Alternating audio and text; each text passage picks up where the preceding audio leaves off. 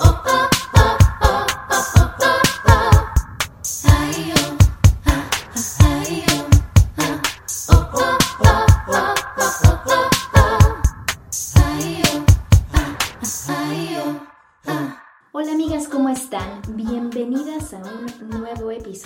Mujer, el episodio más divertido, el más esperado. Estoy contentísima del día de hoy que tengo el episodio del Día de las Madres y por supuesto tengo a ni más ni menos que a mi mamá, Georgina Hernández, de la cual me siento súper orgullosa de ser hija. No nada más, todo el mundo dice que su mamá es la mejor, la verdad, pero la mía realmente es la guerrera más cañona que conozco.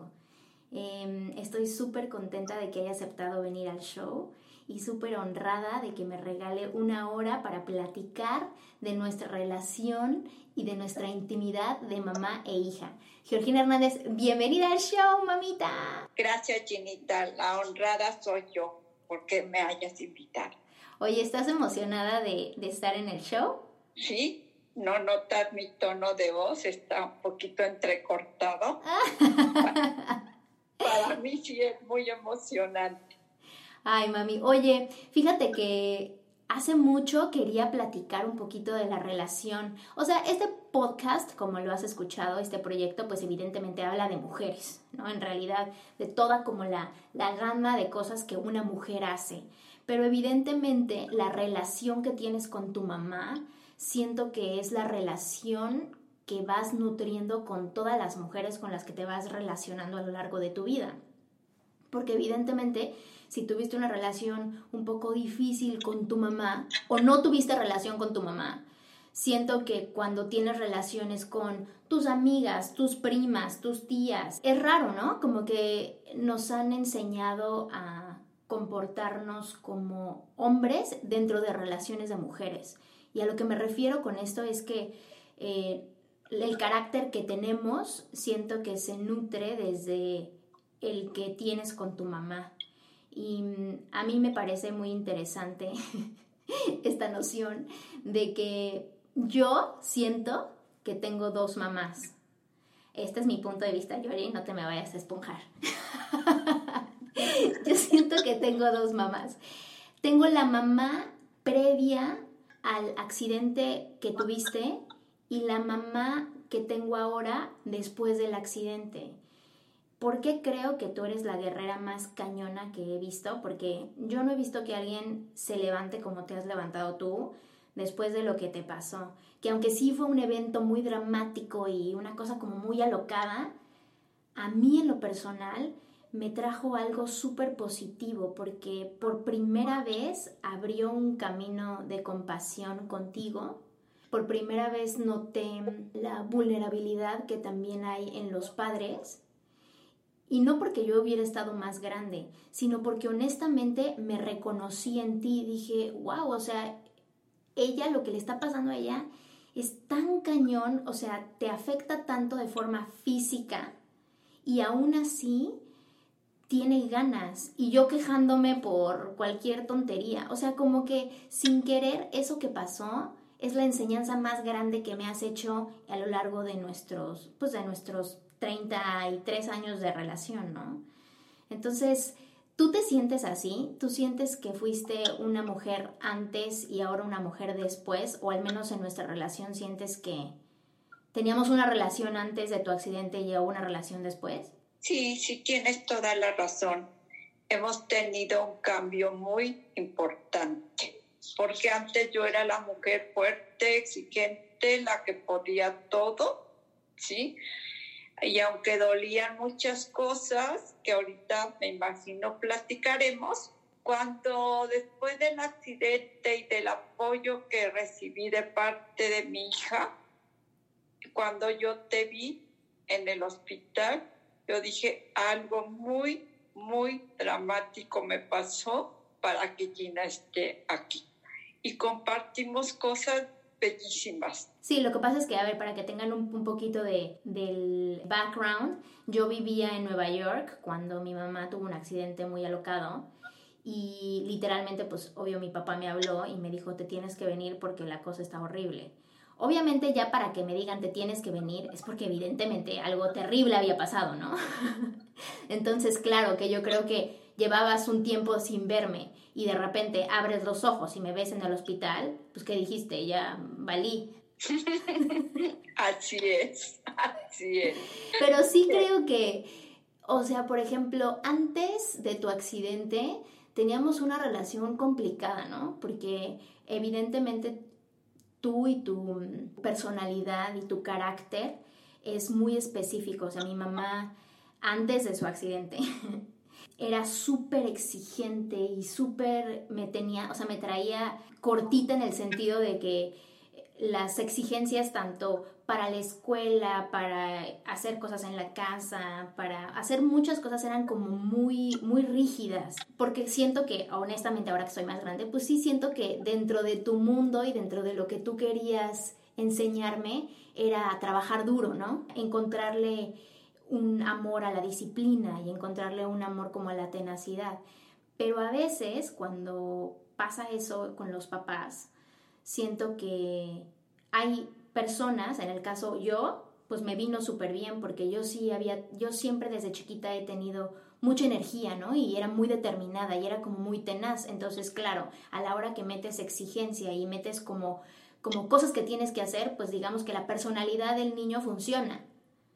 Pero ¿qué hubiera pasado si yo hubiera sido como más relajada o como, como una cosa un poco más... Eh, digamos que, que tranquila, ¿no? Como que mi, personalidad hubiera sido de alguien como más, más, eh, em, pues no sé cómo decirlo, como que hay niños que tienen personalidades mucho más agresivas y agresivas en el sentido no violentas, sino que son mucho más activas y hay niños que tienen personalidades mucho más pasivas, ¿no? ¿Tú cómo viste eso? O sea, ¿por qué decidiste ser tan exigente conmigo? ¿Por qué, ¿por qué hiciste eso? Yo creo que finalmente tú ah, observas muchísimo, porque estás siendo mamá. Digo, contigo ya era por segunda vez, pero eran total, y son a la fecha totalmente diferentes tu hermano y tú.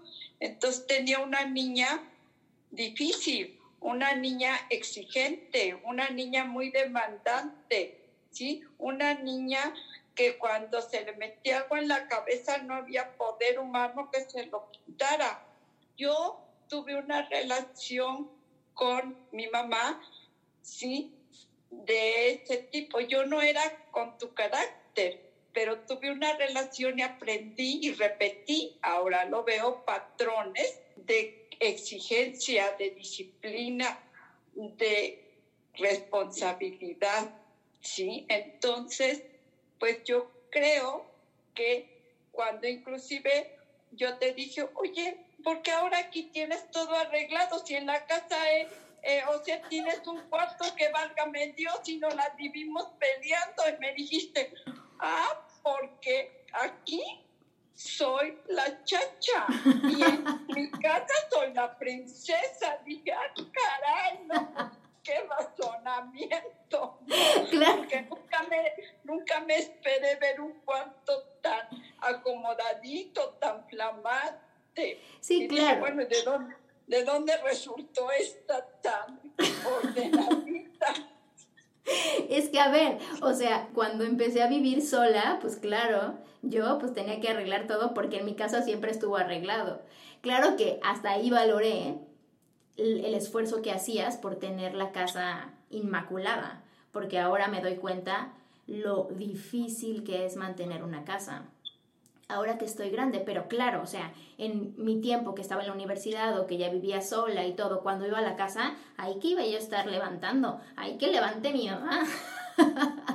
Porque pues en la casa siempre me había sentido como pues la consentida, ¿no? Al ser la hija chica y todo eso, pero fíjate que ahora esto que decías de la disciplina y de ser una persona difícil, a mí me, me costó mucho trabajo entender que mi personalidad y que mi carácter era algo bueno, como que crecí pensando que como yo era una niña difícil o como yo era una niña complicada o como yo era una niña muy determinada o muy mandona, por así decirlo, siempre me ocasionaban problemas mi actitud, ¿no? O sea, como que tenía un problema de actitud porque era muy impaciente. Y entonces mucho tiempo pensé que eso era algo malo, y que tenía como que bajarle dos rayitas, ser más paciente, este, no decir lo que, lo que quiero decir, mantenerme con las riendas bien agarradas, ¿no? Pero en realidad esa mm, energía que tengo, esa energía de determinación, esa tenacidad, honestamente me ha llevado a donde he llegado.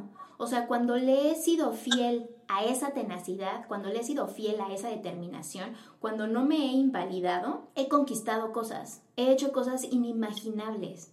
Y entonces siento que a veces lo que pasa, y por lo que creo que muchas mujeres no tienen una buena relación con sus mamás, es porque durante mucho tiempo la mamá le dijo a la niña que era de una manera. Y entonces a veces la niña, por complacer a la mamá, deja de ser de esa forma, pues para que la mamá no se enoje, ¿no? Pero cuando pasan cosas que hace que la relación entre mamá e hija maduren y que es una cosa personal, creo que empiezas a reconocer todas las cosas que dejaste de hacer como hija por eh, complacer a la mamá y supongo que todas las cosas que tú dejaste de hacer como mamá por complacerme a mí, ¿no? O, por, o porque yo te quisiera, porque yo no te abandonara, ¿no? Porque yo no me olvidara de ti. Que casi que es lo mismo de cuando uno está chiquito, como que se repite. O sea, cuando yo estaba chiquita, yo siento que lo que tú me cuentas, ¿no? Que yo era como súper llorona y que no quería que nadie me agarrara y que nadie me tocara, que era muy huraña. Ay, no, estoy, estoy pintando la peor personalidad. Bueno. y que durante todo ese tiempo yo era como muy cercana a ti, ¿no? Éramos como muéganos.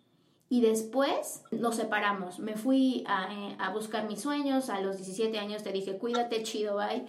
A lo que voy con esto es, ¿cómo ves tú que pudimos sopesar eso? O sea, de estar súper unidas y yo sentir que nos separamos. Y luego, cuando yo me fui, tú sentir que nos separamos. ¿Cómo sientes que hemos sopesado esta parte como del abandono que es lo normal de, pues de, la, vida? O sea, que nos tenemos que separar para cada quien hacer sus cosas.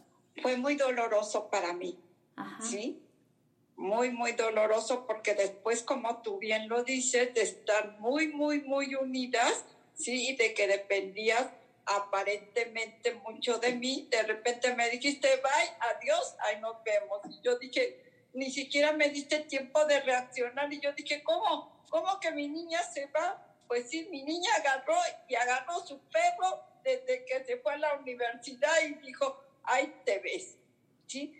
Entonces fue muy doloroso para mí porque tenía yo muchos miedos, muchas angustias de que no pudieras enfrentar lo que los peligros desde mi punto de vista, te acercabas porque estabas en una edad difícil de, de acuerdo a, a lo que yo había visto contigo y aparte de que cuando se te metía algo en la cabeza no había poder humano que te lo quitara, como tú dices, esa tenacidad, esa tenacidad, pues yo no la tenía, no es parte de mi personalidad, entonces yo dije, bueno, pues se acopió de mi fe y dije, ahora sí, échenme todos los santos y todo, y Virgen Santísima, cuídala porque esta está re loca, ya no quién sabe qué va a pasar.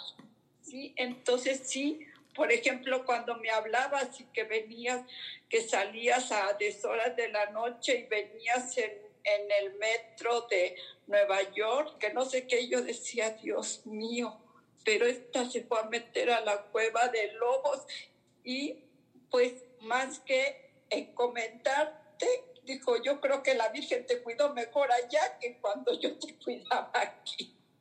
Entonces también dije, bueno, yo sembré, yo sembré ciertos valores y tengo que tener confianza. Y me preocupé muchísimo para que cuando me hablaras, estar muy atenta tono de voz, porque pues no había estos medios en los que te podía llover y podría yo ver gesticulación y todo esto, sino únicamente la voz y muy atenta a lo que me platicabas para poder preguntar y no suponer, ¿sí? Y tampoco juzgar, ¿sí? Sino lo que yo quería era saber, saber, y si no, si no me ponía en el plano de querer saber, ¿sí? Pero no con una actitud exigente, sino con una actitud de apertura para poder ver cómo lo veías tú, cómo lo estabas viviendo y qué te dolía y qué no te dolía para poder guiar desde aquí, pero solamente a través de lo que era la expresión, ¿sí? Emocional, que puedes verlo a través de la voz. Y hay veces que aquí tenemos la oportunidad de vernos y perdemos esa oportunidad, pero yo, pues, la supe aprovechar porque tenía que encontrar un medio para poder entender cómo lo veías tú y qué tanto de lo que me decías era verdad y qué tanto merecías el choro para que yo no estuviera preocupada. Claro. Y por ejemplo, ¿en algún momento pensaste que tenías que dejar de ser tan exigente conmigo para que yo pudiera alcanzar cosas? ¿O tuviste que dejar de ser tú por darme la oportunidad de hacer cosas, o sea, por ejemplo, algunas cosas que tú considerabas que estaban incorrectas o que no iban de acuerdo con tus valores o con la forma en la que tú piensas, que tuviste que dejar solamente porque respetaste mi vida? Sí, cuando tú empiezas a vivir con la familia de un chico, para mí fue verdaderamente difícil y tener que dejar de ser y estar muy cerca de lo que me decías cuando me, me hablabas para ver cómo pensabas, cómo te iba, cómo te sentías. ¿Por qué fue difícil para ti? ¿Porque era como vivir en concubinato? ¿Porque era como una cosa como religiosa que decías eso es pecado, eso no se debe de hacer? ¿O te parecía que me estaba saltando pasos? ¿O qué era lo que te ponía estresada cuando viví con este chico? Pues una de las cosas era precisamente eso, de que yo no conocía al chico y que se fueran a aprovechar de ti, ¿sí? Y que tú de alguna manera no estabas preparada desde mi punto de vista para detectar a alguien que se aprovechara de ti. Había visto recientemente una película de cuando los chicos se van a la universidad y viven y se hace todo un despapalle. Y dije, Dios mío, ahora lo estoy viviendo en carne propia.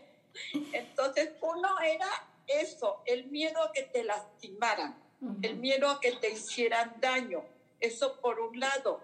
Y por el otro lado, pues sí, mis valores religiosos decía, híjole, esto, esto no está bien, pero tampoco se lo puedo decir tan, tan abiertamente porque lo único que voy a hacer es cortar.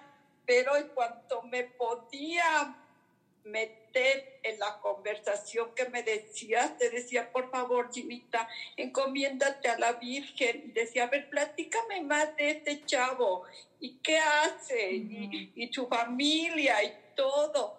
Entonces, creo que cuando lo tenemos a distancia, nos preocupamos más por saber más de cómo lo ve la otra persona para saber qué tanto estabas en peligro y qué tanto era mi imaginación y mis valores.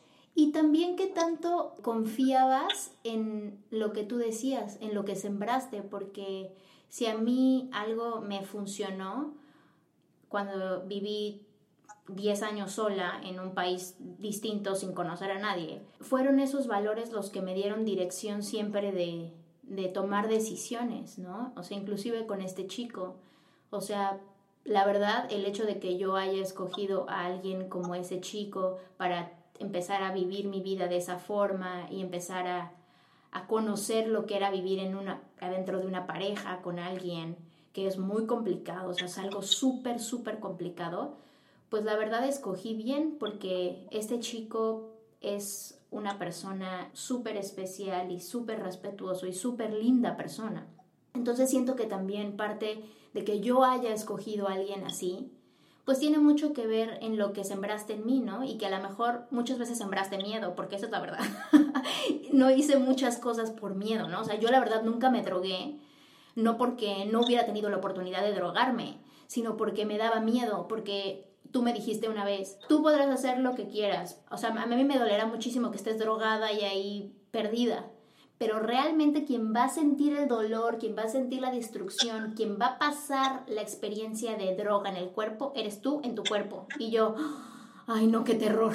Entonces, pues a ver, o sea, por lo menos ahí te resultó. O sea, si no me drogué fue por miedo, pero no porque no haya tenido la oportunidad de drogarme. Es más, en esa casa donde vivía se drogaban a diario y yo no me drogaba porque pues no, no estaba dentro de, de, lo que yo quería hacer, o sea, no consideraba que estaba, que estaba cool, no, no me gustaba. Y tenía mucho infundido por el miedo, ¿no? Pero creo que es eso, o sea, confiar que lo que sembraste dio resultado. Cuando conociste a este chico, como que no sentiste padre de decir, ay, pues sí es una buena persona. O sea, ¿no te pareció que dijiste, ay, qué bueno que escogió esta persona que es linda? Sí, cuando lo conocí me, me, me tranquilizó, me tranquilizó porque pues me gustaba cómo pensaba, me gustaban las atenciones que tenía para mí. Entonces dije, ah, bueno, pues si las tiene con la mamá, pues también las debe de tener con la hija, ¿sí? Y yo me dedicaba pues a, a rascar poquito, cierta información y todo esto. Hubo varios detalles que le di de ayuda para ti, tanto de cuestión de casa como de atención en tu persona. Y eso, eso me agradaba.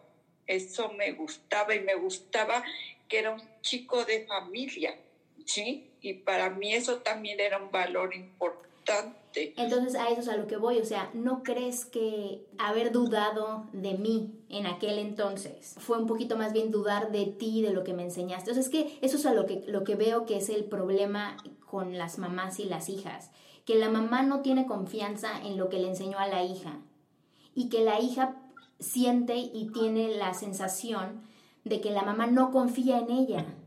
Que creo que eso, al menos en mi experiencia contigo, al principio fue mucho eso, o sea, no confiabas en lo que me habías enseñado y por ende no confiabas en mí hasta que yo te demostraba, o sea, te, decía, esto es lo tangible, esto es, o sea, no, me, no, no tienes que dudar de que me enseñaste bien, que casi es como decirte, no tienes que dudar de ti, lo hiciste bien o me educaste bien, ¿no? Que creo que ese es el problema que hay, que yo veo en las, en las relaciones. Al final de cuentas, lo que todos queremos, en cualquier relación, no importa, lo que todos queremos es ser validados, o sea, que validen nuestra experiencia, que nos entiendan y que nos amen, que nos acepten y que nos amen. Eh, durante ese tiempo, por ejemplo, para mí fue súper difícil porque yo decía, ¿por qué no confía en mí?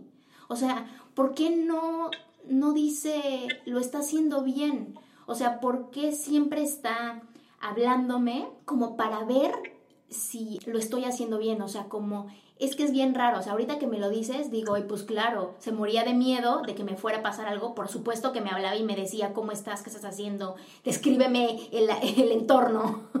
y, y para mí era difícil porque decía, ¿por qué no confiara en mí? O sea, ¿por qué no honestamente y libremente confía en lo que me enseñó? Y no es hasta que te pasó tu accidente que lo repito porque para mí eso fue súper positivo. O sea, yo sé que para ti fue algo horrible, físicamente horrible, pero para mí, después de lo que me asusté y después de lo feo y estresante que fue el tiempo que estuviste en el hospital, que fue horrible, pero ya cuando saliste y dentro de tu recuperación y verte recuperarte, hace cuenta que fue como reconocerme, fue como reconocerme a través de tu propio proceso y reconocerte a ti en mí. Hasta ahí entendí lo difícil que es eh, dejar que las cosas sucedan. Entonces, como que no todas las mamás y las hijas tienen la oportunidad de que algo tan cañón y algo tan dramático les abra los ojos y les quite la venda, ¿no? Porque si bien antes de tu accidente teníamos una relación buena, porque era una relación buena, la verdad era una relación donde todavía la parte de autoridad estaba muy puesta y yo me tenía que, pues ahora sí que fajar a las reglas. Y la forma en la que podíamos tener una buena relación es si yo hacía lo que tú decías que yo hiciera, ¿correcto? Y Así es. Y después de tu accidente fue como libertad. no hay nada escrito. Esta mamá no es la mamá que tenías. No hay reglas, hay solamente amor. Que eso era muy cañón porque fue como la primera vez que no había nada que hacer más que amarnos. No había cosas que decir, formas, eh, pasos que hacer, reglas. Era solamente un camino de amor. Y yo creo que gracias a que pasó eso, nuestra relación se fue a otro nivel. No nada más porque yo me di cuenta y yo quise, sino porque tú también soltaste la rienda. ¿Cómo sentiste tú eso conmigo, por ejemplo? Mira, las situaciones de la parte de amarte, desde mi punto de vista, con todo lo que los patrones que yo traía establecidos y todo eso, esa era mi forma de amarte, cuidándote, guiándote, estando al pendiente de ti, no juzgándote aunque me muriera del miedo más grande del mundo. Y me repetían tus primas y todo, te está viendo la cara, no es cierto, ella está haciendo esto y lo otro. Y yo decía, no es cierto, no es cierto, ella está bien, ella sigue así, no es cierto. Entonces, sí, sí confiaba en ti, o sea, sí, pero había un choque entre lo que el entorno me decía, la realidad que todo el mundo decía que yo no veía, ¿sí?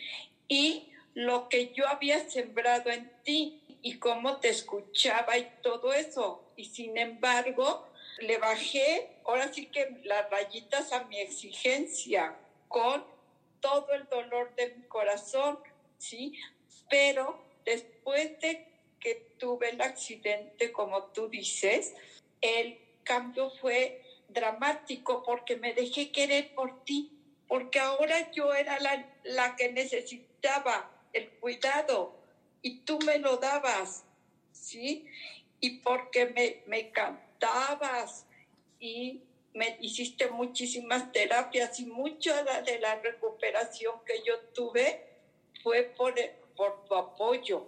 Entonces, yo también reconozco ahora que sí, era una mamá diferente, sí, pero era la mamá que desde mi punto de vista se necesitaba. Porque tú te ibas a enfrentar a un mundo de lobos, a un mundo en donde si yo te decía todo es color de rosa, pues te iban a golpear ¿sí? Desde que te fuiste ya te fuiste golpeada porque te fuiste con una situación que no era una realidad, pero te empeñaste porque, como tú dices, eres terna, yo diría eres terca. Entonces, o sea, tú sigues esa parte, cueste lo que cueste. Entonces yo decía, el precio que puede pagar es demasiado alto. Ahora sí, viva la libertad. ¿Por qué? Porque sé que brincaste todos esos obstáculos y no es porque yo dudara de lo que había sembrado, sino que mi perspectiva de madre es el de cuidarte, pero ya no, ya había salido de, de mis posibilidades y tenía yo muy muy pocas alternativas que había que maximizar para poderlas aprovechar. Y por ejemplo, justo eso que sentías cuando ya no tienes nada más que hacer más que pues confiar, encomendar a tu hijo a Dios y pues ahora sí que, que Dios lo cuide. ¿Tú qué crees que deben de hacer las mamás? O sea, si hay mamás que nos están escuchando ¿qué consideras que es lo que tienes que hacer en ese momento? O al menos tú qué hiciste que te funcionó. Pues yo creo que lo que funcionó fue el tiempo para sembrar ya había pasado. Eso era una realidad, ¿sí? Entonces lo que hice bien, pues chido, y lo que no, bye bye. Ahora venía lo que te dije, lo que estás hablando del ejemplo. Si te drogas o si haces eso, pues a mí me dolerá muchísimo, pero la que se friega eres tú. ¿sí? Entonces, dejar caer toda la responsabilidad en ti, ¿sí?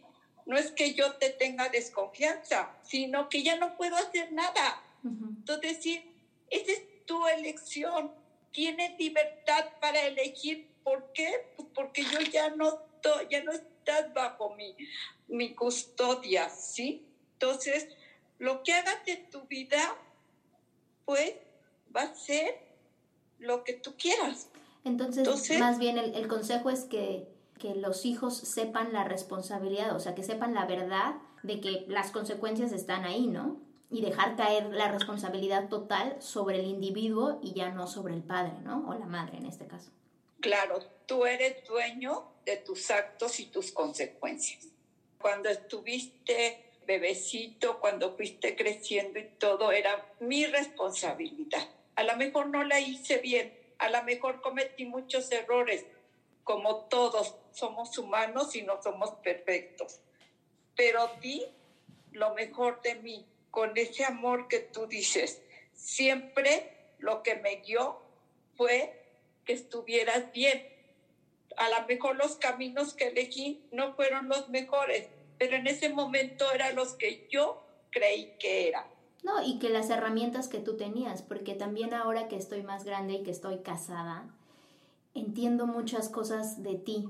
O sea, es bien raro porque como que ahora en esta faceta de esposa pienso en ti cuando estabas en este, en este tiempo y digo, uy, no, pues sí estaba cañón. O sea, de que me imagino que, por ejemplo, a la edad que yo tengo ahorita, tú ya tenías dos hijos.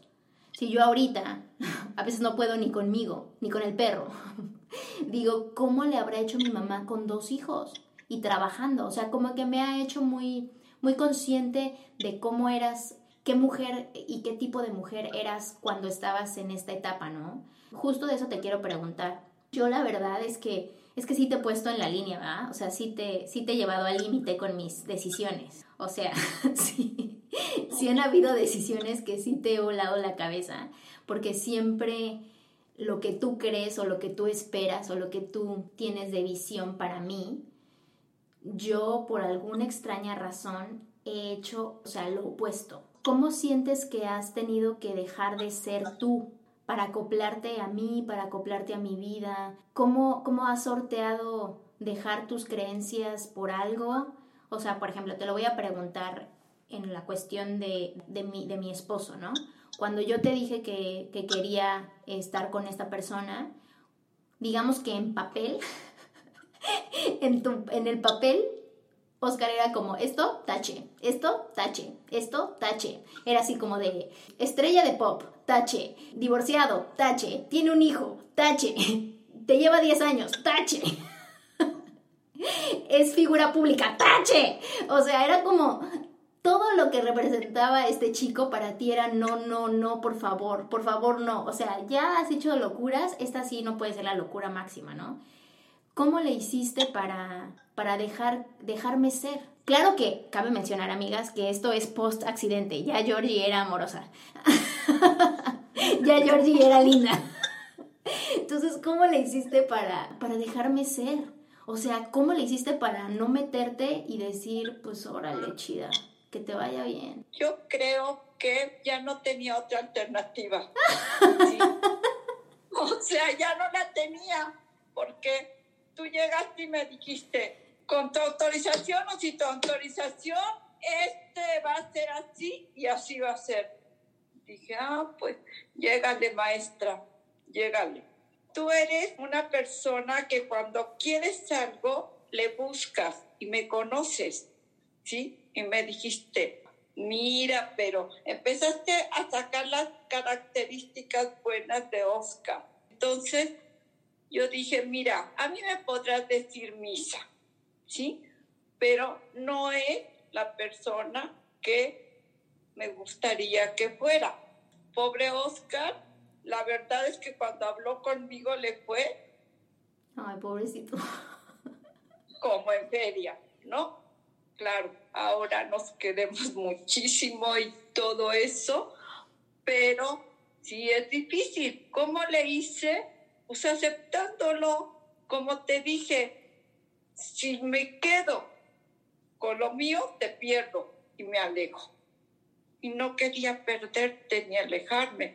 Entonces lo que quería era estar cerca de ti y lo que quería era que de alguna manera lo que este chico me, en el caso de Oscar me decía, me dijo, dame un voto de confianza. No te voy a decir guau, guau, guau, guau. Déjame, conóceme. Y yo dije, adelante, tienes la oportunidad. La verdad que sí. Le dije, te llevas lo mejor de mi vida. ¿Sí? Entonces, pero, ¿qué quieres? No puedo hacer nada. Quiérela. Tiene un genio de la fregada y te lo advierto, ¿eh? ¿eh? Entonces, pero es buena, es buena, es buena. Entonces, tenle paciencia, Oscarito, por favor. Qué importante es dar segundas oportunidades, ¿no, Georgis? No estamos acostumbrados, al menos nosotras, que yo, por ejemplo, ahorita ando muy, muy chicha diciendo que era súper exigente y súper disciplinada. Yo soy igual. O sea, soy exactamente igual. Por eso creo que muchas veces cuando fui teenager y estaba más chiquilla en mis 20, chocábamos tanto porque yo quería que me dejara ser, pero al mismo tiempo el nivel de perfección que siempre me pediste me cegaba a ver que hay cosas que a veces no están al 100 y que también son buenas, ¿no? Y, y creo que al menos en este caso nos dimos una segunda oportunidad. Si quieres por la adversidad, si quieres por lo que pasó y que, y que yo también tuve que bajar mi guardia contigo y no juzgarte tanto y no exigirte tanto, porque lo que terminó pasando es que después de yo de chiquita me tenías como súper disciplinada y súper exigente, ahora que yo ya estoy grande y que me siento como responsable, porque me siento responsable de ti, o sea, quiero que estés bien. Cuando estuvimos en lo del hospital y el accidente, fueron de los días más, pues más cañones para mí, porque, ay, ya voy a llorar, porque sí fue muy difícil verte como tan vulnerable, como que fue como, ay, ¿por qué ella que siempre había sido como súper fuerte, está ahorita así? O sea, fue muy cañón, muy cañón verte. Entonces como que entró en mí un sentimiento de reconocimiento que te digo, o sea, de que yo dije, ay, yo así estoy de vulnerable en este momento, a lo mejor físicamente no, a lo mejor físicamente estoy perfecta, pero emocionalmente estoy como ella está ahí en esa cama. Entonces, creo que ahora en lo que me he cachado de repente es que yo soy la exigente contigo. Yo soy la que te habla horrible. Yo soy la que te pide, la que te demanda. Por claro, por miedo, porque ahora ya entiendo. Digo, ay, no, no quiero que le pase nada, no quiero, o sea, quiero que esté bien, ¿no? Por ese mismo miedo, como que yo te exijo, ¿no? Y te hablo feo. Y no viene desde un punto de vista, como dices, malo, sino viene desde el punto de vista que, que quiero que estés bien y que quiero que tomes decisiones asertivas, ¿no? y que seas leal a ti, porque me di cuenta que dejaste de ser tú por tener una relación conmigo. Y como que pienso que eso es súper eh, egoísta, porque ¿por qué tendrías que dejar de ser tú para tener una relación con tu hija? ¿No? Es como muy, muy feo. Y hace poquito que tuvimos una, una llamada larga donde me dijiste, pues es que yo nunca tuve una relación de hija a madre. En realidad mi, relación con mi mamá fue súper corta, murió muy joven, pues la verdad no tuve una relación de hija a madre. Y está, estoy triste por eso. Y yo dije, ay, pero si tienes una relación de madre e hija, esa relación la tienes. Y sí te entiendo, porque pues yo hablo desde el punto de vista privilegiado, porque yo sí tengo la relación. yo sí tengo la relación de, de hija-madre. Entonces, también como que mm, entiendo, te entiendo ahora. Y si no estamos acostumbrados a tener estas conversaciones con nuestras mamás, en el caso tuyo que tú no tuviste la oportunidad de tener esta conversación con tu mamá, em, me he dado cuenta que es algo personal, es algo que tienes que buscar tú, es algo que constantemente tienes que intentar acercarte. Y como bien lo dices tú, sin juzgar a la otra persona, aceptando lo que es y no suponiendo, que creo que es algo que me enseñaste tú, esta parte de confirmar. Cuando tú me dices algo, confirmar que lo que yo escuché es lo que tú querías decirme. Así es, sí, porque muchas veces yo traduzco lo que yo creo, como yo lo veo, y entonces ya lo doy por hecho y no me doy la oportunidad de decir, oye, esto fue lo que me dijiste, y dices, no, para nada. Bueno, pues esto fue lo que yo entendí y expresarte mis emociones, me dolió, no me gustó, creo que no es la cuestión por ahí. Si tú nos mantenemos cada quien en su esquina como un ring de boxeo, pues nos vamos a dar en la madre. ¿Y cómo crees que unas personas o una mamá y una hija que tienen problemas, que no se pueden comunicar, cómo puede alguien acercarse a su mamá? O sea, por ejemplo, si tú y yo estuviéramos peleadas y lleváramos mucho tiempo sin hablarnos o tener una relación complicada, ¿cómo funcionaría para ti que me acercara a ti? Yo creo que ahí es donde yo hablo mucho de la psicología de los niños. Los niños son extremadamente observadores y nosotros hemos perdido esa capacidad. Entonces saben cuándo pedirle al papá esto y cuándo pedirle a la mamá esto. Yo creo que en las relaciones madre-hija si yo pierdo esa capacidad, a lo mejor soy muy imprudente en tratar de acercarme, a lo mejor no era el momento, no me está dando las señales para que yo me pueda acercar. Y si me acerco porque creo que es el momento y soy rechazada, es bien importante que lo exprese, porque muchas veces se rompe la relación porque no tengo o no me doy la oportunidad de expresar qué es lo que estoy sintiendo, cómo estoy recibiendo lo que me están diciendo, porque muchas veces nada más vomito lo que me dice, pero la otra persona cómo lo recibe, cómo, cómo me doy a la tarea. Si yo quiero de alguna manera restablecer una relación, ¿cómo tiendo ese puente? ¿Cómo? Pues primero intentándolo, observando y expresando lo que estoy sintiendo. Y la otra persona también, cómo está observándome, cómo me está viendo en mi lenguaje corporal porque somos muy expresivos, pero hemos perdido mucho de vista. Eso es lo que el niño no pierde de vista. Sabe perfectamente los gestos, el caminar y todo. Y eso lo tenemos muchísimo en todo tipo de relaciones. Cuando tenemos de noviazgo, nos fijamos en el más mínimo detalle del otro, de verlo, ya sabemos cómo viene, qué quiere y todo y en cambio, conforme va pasando el tiempo, nos creemos que ya lo sabemos todo. Y no es cierto. La gente cambiamos conforme pasa el tiempo, con lo que, lo que hemos vivido, nuestras experiencias. Lo que tú estás haciendo ahorita conmigo es decir, ¿cómo te marcó esa experiencia? ¿Cómo? ¿Y cómo me marcó a mí? Te marcó a ti diferente a cómo le marcó a tu hermano que es otra relación que yo he visto con él. ¿Cómo? ¿Cómo le marcó a tu papá? A cada uno nos, las experiencias nos marcan de diferente manera, pero hay que preguntar, hay que estar. Esa es la manera de ser con el otro. Esa es la manera para mí de amar al otro, estando. Aquí estoy, y no decir, es que el trabajo, es que no. O sea, todo tiene su tiempo y su momento, pero ¿cuáles son tus prioridades? ¿Dónde está tu prioridad? Ahí está tu corazón.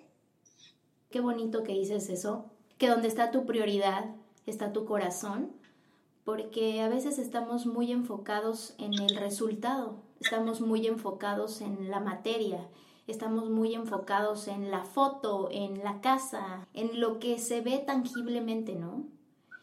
Y a veces la prioridad, al menos ahorita en mi situación, porque estamos lejos, porque no vivimos en el mismo país, mi prioridad es estar bien, que tengamos un canal de comunicación exitoso, que podamos hablar de lo que queremos hablar, que podamos tener confianza.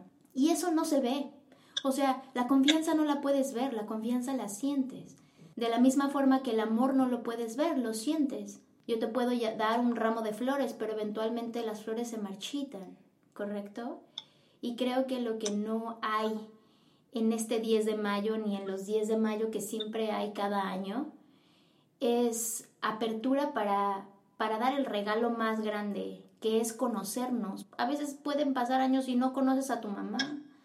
O viceversa, pueden pasar años y realmente no conoces a tu hija, no sabes qué piensa, no sabes cómo piensa, no sabes qué has hecho. Hay gente que creo que porque se ve diario, o sea, a lo mejor viven con la mamá o son vecinas o lo que sea, la cercanía evita que realmente te conozcas.